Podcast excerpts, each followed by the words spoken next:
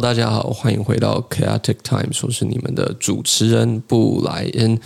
那今天呢，我有听那个大家的建议，有就是前几支影片呢，大家说我虽然是 Podcast 侧录，但是我一直看着电脑荧幕，你们看起来觉得很奇怪，然后影片看不太下去，对不对？那这一集呢，我就是会看着镜头，看着你们，跟你们讲这这集 Podcast。所以你们的话我都有在听，我会尽量改善。那么也谢谢大家的收看，目前为止呢，这个 podcast 的反响以及收听还有收看都很不错。那大家就是呃，可以从 YouTube 去收听我的 podcast，也可以去像那个 Spotify 啊，或是 Apple Podcast 去收听，都可以。对，看你们哪一个平台比较方便。都是没问题的。那么今天的主题呢是什么呢？今天的主题我就要来跟大家聊聊 Vintage Watch 老表。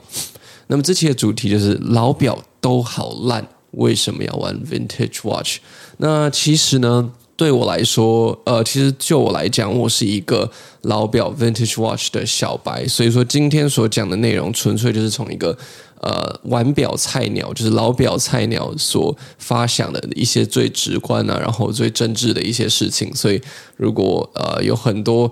玩表资深的前辈啊，玩老表的前辈的话，请手下留情，好不好？那这一集呢，就来讲讲一下我跟 Vintage Watch 的一些邂逅，还有一些心路历程的改变。那我第一次接触到 Vintage Watch，其实是在高中的时候。那高中的时候呢，有一天我爸就说：“哎，我带你去看一些蛮有趣的东西。”他就带我去一家蛮知名的一间老表的这个交流店，或是就是表店这样。那他们就是专门在做老表。那在那里就看到了蛮多呃 Vintage 的水鬼啊、GMT 啊等等。然后就有看到，比如说 GMT 有那个。呃，它的那个颜色圈已经变成有点粉红色、粉蓝色啊，或是有看到 GMT 的黄金版本的，然后可能已经变成咖啡色等等，然后还有什么单红、双红的水鬼啊，然后平头四啊，然后什么呃 Kermit 啊，然后还有呃没有表冠的，就是没有表冠护肩的，然后有表冠护肩等等的。那那时候我去看了一圈，我自己是没什么感觉，就是他们有拿了几只表。让我把玩试戴了一下，然后我就摸那个表带，就觉得，呃，这这这个表摸起来好没有质感。就是，呃，如果你没有摸过 Vintage 的劳力士，一定知道，就是那个年代的劳力士，它的做工就是没有那么细，因为那时候它就是 Tour Watch。然后我觉得它用的那个不锈钢也没有那么的扎实，没有的没有那么的重，所以戴在手上的手感其实不太一样。就是跟新表比，跟 Modern Watch 比的话，它就是很。就是很很呃，怎么讲？就是呃，松松，用台语讲拎拎的感觉，对，就很 flimsy。然后拿在手上的感觉不是很好，然后佩戴上也觉得非常的轻，不扎实，没有那种高级手表的感觉。然后还有就是很多的状况其实都是普通的嘛，因为 Vintage Watch 大部分都是人家使用过，你要找到 New Old Stock 其实非常的难。然后上面都有很多划痕啊，然后可能因为以前的。表也不是用陶瓷圈嘛，是用铝圈，上上面就刮了乱七八糟，状况就很差，品相没有那么好，然后甚至有一些还有生锈的什么的。那我心里就想说啊，怎么会有人会想玩这个？然后甚至很多 Vintage Watch 的价格跟 Modern Watch 是一样，甚至还超过，有的是贵很多很多嘛。相信这个大家都知道。然后那时候我就觉得啊，好奇怪。如果是我的话，我一定会选择玩 Modern Watch，因为。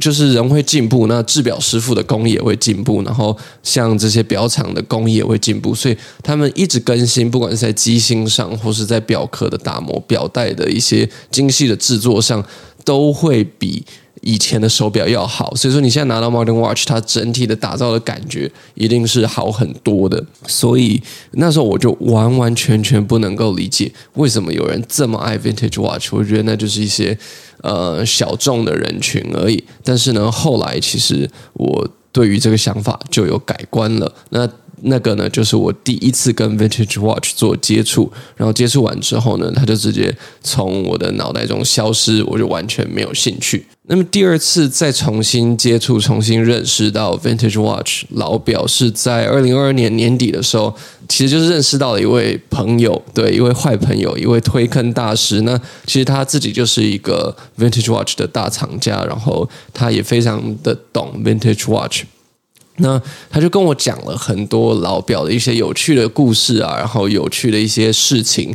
然后还有一些玩老表必要的一些知识。如果有机会的话，我也很希望能够邀他上来这个 podcast，然后来跟我们聊聊一些不一样的东西，因为他对手表知识真是非常的多，比我要多非常非常的多，很厉害的一位。朋友，然后所以说，在二零二二年底的时候，我就被推坑，然后买了我人生第一支的这个 Vintage Watch，也就是我今天戴在手上的这一支。我今天戴在手上的这一支呢，是一六七五零的这个 GMT Master，然后它是 Pepsi 蓝红配色的，给大家看一下，蓝红配色的，然后。它是在一九八三年生产的，然后它的状况非常非常的好。我会把这个照片放在荧幕上，就是大家可以看一下。如果你们是透过 YouTube 来看的话，就可以看一下。然后我 IG 有 po 它的照片，所以说大家也可以去 IG 欣赏一下。那这只比较特别啊，它的状况非常的好，虽然是一九八三年的表嘛，也是蛮有历史的。那它有一个非常特别的一个点，让它变得非常的稀有，就是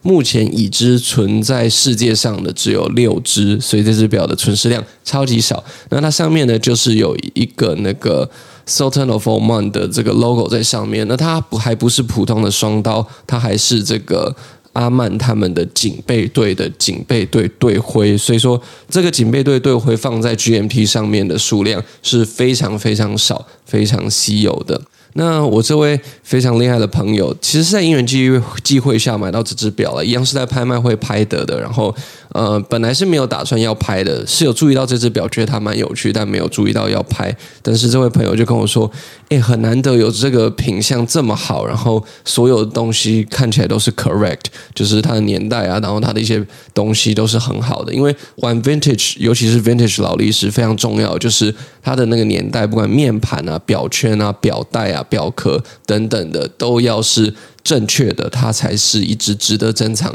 有价值的。不然，很多是拼装表的话，其实就没有那么有收藏的价值。对，然后他就说这只表它的价格 OK，然后它的状况非常的好，然后加上它的稀有性，是一只值得去入手的表，尤其是当做第一只入手的 Vintage 会是一个好的选择，因为呃，像一般玩新表的厂家，你要踏入 Vintage 的这个。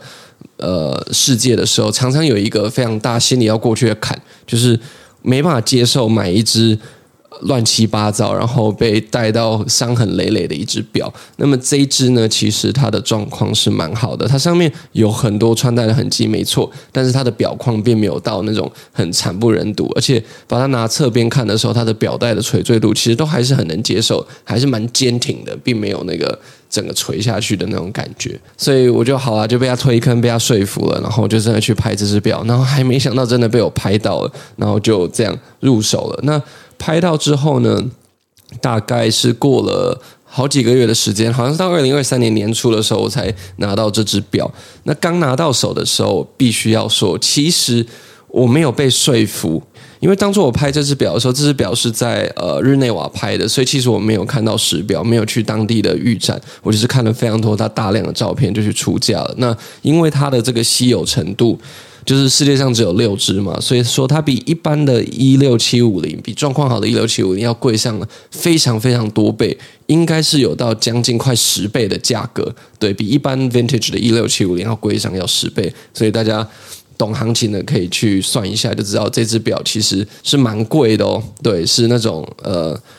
接近 Richard Mill 等级，不对，就是 Richard Mill 一些 Richard Mill 入门款等级的那个价格。那所以说这只表刚拿到手，就是刚去拍卖呃会的办公室拿到的时候，其实我并没有被说服。我拿在手上的时候，就好像回到了高中那时候的那种记忆，就这就是一只好轻。好 flimsy，然后上面有一些刮痕，然后看起来呃制造并没有制造的很精良的一只劳力士的手表，然后很酷是它上面有那个警备队徽的那个 logo，那有玩表的人都知道，有加上这个 logo 就是一个很特别、很稀有的一个表针，尤其是这个嗯。阿曼王国的这个东西虽然到现在还是有在出，但是因为现在劳力士已经不让他们印在表面上了。现在双刀的 logo 啊，或者一些警备队的 logo 都是刻在手表的背后。对，那像以前那个年代，劳力士还不是那么强势的品牌，所以还可以让他们直接印在那个 dial 上面。所以说，其实有玩表人都知道，看到这个 logo 在上面，就知道哇，这只表是认真的，是厉害的。但我实际上拿在手上，然后试戴了一下，我还是觉得，嗯，我花了这么多钱，结果是买到这个，然后我同样的价格，应该有很多不一样的选择，PPAP 或是一些厉害的劳力士、Richard Mille 等等的，我这样买下去到底对不对？那当然，其实我也是有做了功课，有做了蛮多思考才去买，也不是冲动购买，所以。就是我知道它绝对是一个很好的，嗯，比如说投资品好了，或是。资产转移的一个很好的一个标的物。那那时候我心里想的就是这只表我收起来，因为我知道它的稀有性、它的珍贵性，然后还有我看好它未来的增值性，所以我觉得我就是买下来，然后放在保险柜，然后放个十年、二十年，最后再拿出来的时候，它应该就非常厉害、非常屌。这是我当初的想法。我想说，我应该不太会去戴吧，反正就是一只老表，我没有很喜欢。我是那种新表派的人。所以拿到的时候，其实我并没有被说服，然后反而觉得就还好啦，就是看起来不是一只我很渴望想要马上带出去的表。那其实刚开始的时候，呃，就像我讲的，我带回家之后，我就把它放在我的陈列的表盒上，然后就没有去带它。但是我自己有一个小小的癖好或者习惯，就是我常常晚上夜深人静的时候。我就是在发呆想事情，我就开始把我的手表拿出来擦一遍，然后是手上链的，我就手上链，然后我会去欣赏那个手表，然后我有时候也会拿着放大镜去看一下每一只手表它的一些面盘的制造的工艺啊，或是他们呃表带上拉的发丝纹等等，反正就很无聊。我就是一个很爱手表的人嘛，所以晚上常常会默默做这些事情。那当然，我也会把这只表拿起来看。然后就开始非常非常细的去观察它上面的一些东西，然后我慢慢的就渐渐的爱上了它。像比如说，呃，这个面盘上的那些时标，还有我的指针上的一些变色，就是在玩老的这些手表，大家都会讲那个 patina。那 patina 的意思就是，呃，不管是在表身、表壳、表带、面盘，或是表盘，或是表圈。嗯，它随着时间的一些呃淬炼，因为当时所使用的一些材质可能没有像现在这么耐用，然后所使用的上色的一些原颜料并没有这么的稳定，因为当时的技术的问题嘛，所以常常会出现，比如说你一直晒太阳，或是你戴了多久之后，它就开始出现变色。那每一个变色都是变得独一无二的，那只要变色变得越好看。你的价格就会越高，比如说，呃，有 Daytona 的三眼计时圈会变色的，然后也有，比如说水鬼，然后它的这个面盘褪成紫色的，然后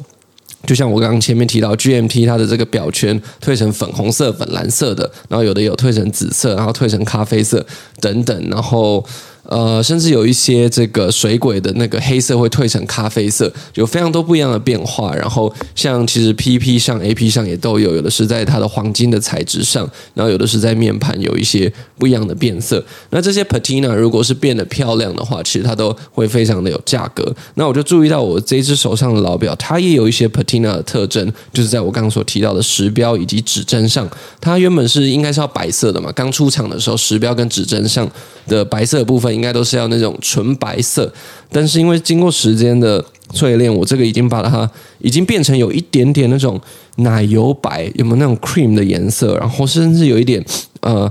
鹅黄色的感觉，就是它是一个非常温润、非常漂亮的颜色。这个是在新表上你所看不到的，所以我就觉得嗯不错诶。对，我觉得哇，就是诶好玩哦，就是有这样子的一个感觉啦，就是觉得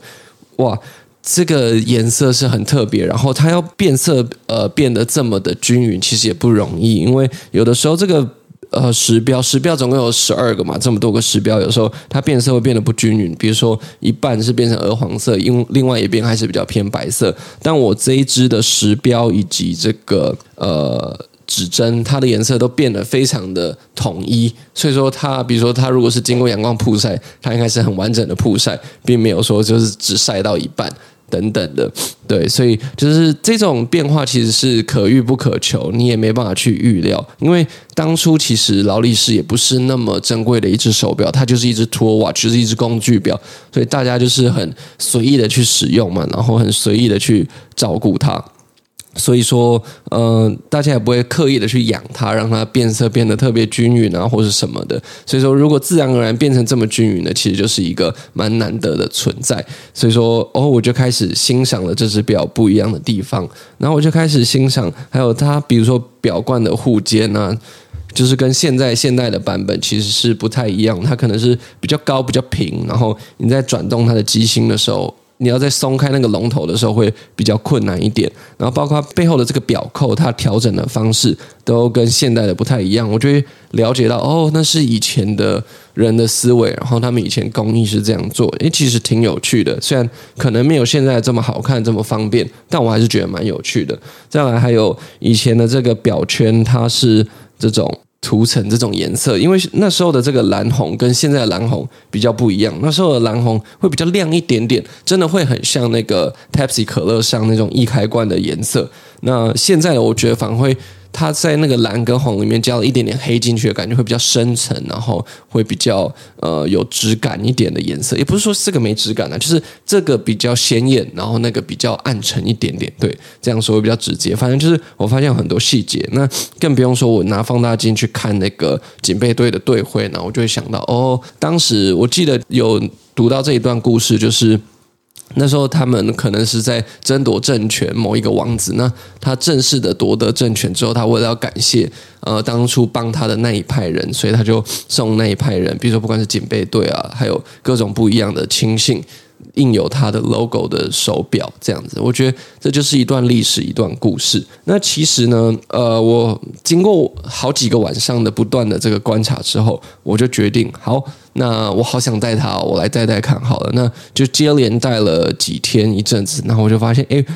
它就是让我越来越喜欢呢。因为其实这个怎么讲，它就是一只很低调的手表，你远远看，你根本看不到上面有什么什么双刀 logo，然后。你也不可能会觉得它就是一般的一支 Pepsi，没什么特别的。但是，呃，这就是一种低调帅吧。你自己戴在手上是给就给自己看的，因为戴手表不一定就是要让人家觉得哇，你戴一只很厉害的表，这个人很有消费力，很有钱。这样有时候你就是。戴在手上，然后你开车的时候握着方向盘，你可以欣赏；你停红绿灯的时候可以看一下；你工作上班的时候累了，你可以看一下，自己就会得到心里的满足。然后，因为我自己本来就是一个艺术藏家嘛，然后我之前在影片里就讲过，拥有一幅画、一个艺术品，就像拥有一段历史，因为艺术品通常都是可以永流传的。那你现在拥有的话，就是你好像。拥有了它的其中一段历史，然后把这段历史收纳起来的感觉。那你收藏 Vintage Watch，你佩戴 Vintage Watch，其实是一样的概念。他们在那个年代有属于过他们的一些故事。那你现在拥有它，你就是把这段历史给拥有了起来。那其实要拥有历史，并不是一件常见，并不是一件简单的事情。所以有这个机会，我都是觉得非常酷的一个事情。然后再就是它的穿搭性，其实最近就是很流行古着啊，或是这种比较 vintage、比较 old school 的装扮嘛。那因为它的这个 vintage watch，它看起来就是比较有穿戴的痕迹，然后它所用的不锈钢，它所做的一些打磨、一些设计，就是比较那个年代的感觉，没有像 modern watch 这么的先进、这么的科技、这么的嗯 refine、这么的 detail 的感觉。那以前呢是比较硬派，然后比较粗犷的那种设计，像它表带啊、表扣的部分都是如此。所以我觉得在穿搭性上，其实它跟 modern watch 有不一样的感觉。因为我自己其实很爱手表，但我认为手表也是要跟你的穿搭做一个呼应，才会让手表的这个美感发挥到最大的极致嘛，让你的佩戴性达到极致。那我自己在佩戴这只手表拿来搭衣服的时候，我发现它跟那种工装啊，然后还有古着或是一些比较 old school 的颜色，比如说咖啡色、米色，然后。呃，水水洗灰、水洗黑等等的颜色会达到一个非常好的呼应，然后整体就会很和谐。这也是为什么我就能理解到很多日本的古着穿搭客非常喜欢戴呃老水鬼啊，或是老的 GMT，或是老的 Daytona，确实那个味道是有的，嗯。就那个味道是蛮正的，然后会觉得哇很搭的那种感觉，所以我觉得蛮喜欢的。然后再来还有另外一个优点就是不容易撞表。今天 Modern Watch 哪一只表红，你进入一个餐厅，你进去一个 party 一个集会，如果大家的消费力都够，其实大家很容易撞表，不管是材质不一样也好，或是材质一样，其实很容易撞到。比如说。哦，那个熊猫 Daytona，或是比如说五七一一不锈钢，或是 Royal Oak 等等，你很容易看到跟你一样的人戴着同样的表。但是因为 Vintage Watch 它的这个呃量相对的少，而且也算是一些比较小众的人在玩的，所以说你带去那些场合，你撞表的几率不高。对，就是如果你不太喜欢撞表的话，这就是一个非常大的优点。那再来呢，我们来讲讲 Vintage Watch 老表它的投资面。就是大家都知道 Modern Watch 它的呃表的价格起起伏伏，就是表示一日，然后为什么人间十年？就是有很多人讲这样的话，反正就开玩笑，就是表示其实可能三五天它就会有个五趴十趴的转变。那有时候什么消息可以让那只表暴跌或暴涨，那这是 Morning Watch 非常危险、非常恐怖的一个地方。但是如果你有长久去观察，不管是呃，二手的表店也好，或是拍卖会，你去看一些 vintage watch 的价格是相对的稳定的。当然，它也会受到经济还有一些新表的元素去呃会有波动。但是 vintage watch 其实它是相对比起来非常非常的稳定，尤其是像一些比较呃特殊，然后量真的很少的一些 vintage watch，它其实呃长久来看都是在走涨势的。只要你买的东西对。然后，比如说你 PP 是买有保单的，或是有 archive 的，然后你的劳力士是买到那种所有东西都是很 correct、很正确的那种，那它就是有上涨的空间。因为其实当初呢，呃，手表表厂的产量，不管是哪一家，都没有像现在这么高。因为现在有很多的 parts，你可以机械化去做到一种程度，最后你再手工打磨。那甚至有很多零件，现在机器都可以直接做出来。所以说，其实这个产量还有这个速度是快很多的。然后再就是。呃，像这些厂牌都越来越有钱，跟以前比起来，所以他们的产能、他们的工厂都变得比较大。所以说，其实，在当时那个年代，比如说几十年前的这个年代，产量很少，一款表款，比如说现在能出一百只，那时候可能只能出十只，产量的概念可能就是十分之一。然后当时其实手表，尤其像劳力士好了，劳力士 PP。A P 出来的，它的 D N A 可能就是高级手表，但劳力士像水鬼、像 G M T、像 Daytona，它出来那时候就是工具表，所以很多人其实是不会在意的。它的那时候的售价定位也不高，可能就是几万块台币。那很多人是被赠送，比如说是哦，你在政府机关工作，那我配给你这只表，你就去做，然后或是你在潜水的。呃，一些机关在工作，然后他就把水鬼配给你，那你弄坏你就丢，就换下一次再申请就好了。或是你自己买，然后你喜欢冲浪什么，就买了一只劳力士，然后你也不会太心疼，太去保护它，因为它就是一个工具，就像你不会去很保护一只剪刀、一只老虎钳一样，它就是一个实用的工具。所以很多人带它上山下海，然后坏了之后也不一定会去修，他可能就再买新的一只。所以说。原本产量就少了，然后嗯、大家没有多余保护，然后可能甚至会有丢掉的行为，就会让它的存世量其实是比现在 Modern Watch 要少更多、更多、更多。这也是为什么它的这个价格相对的保值，而且它也是有一定的需求量。虽然说玩老表的人在整个表圈当中，我觉得算是。呃，稍微比较偏小众一点点。我觉得，就我身边接触到的人，大部分还是以 Modern Watch 为主，除非是你开始越玩越深，才会开始接触到 Vintage Watch。但是，全世界整体量加起来，其实 Vintage Watch 的这个需求还是非常高的。所以，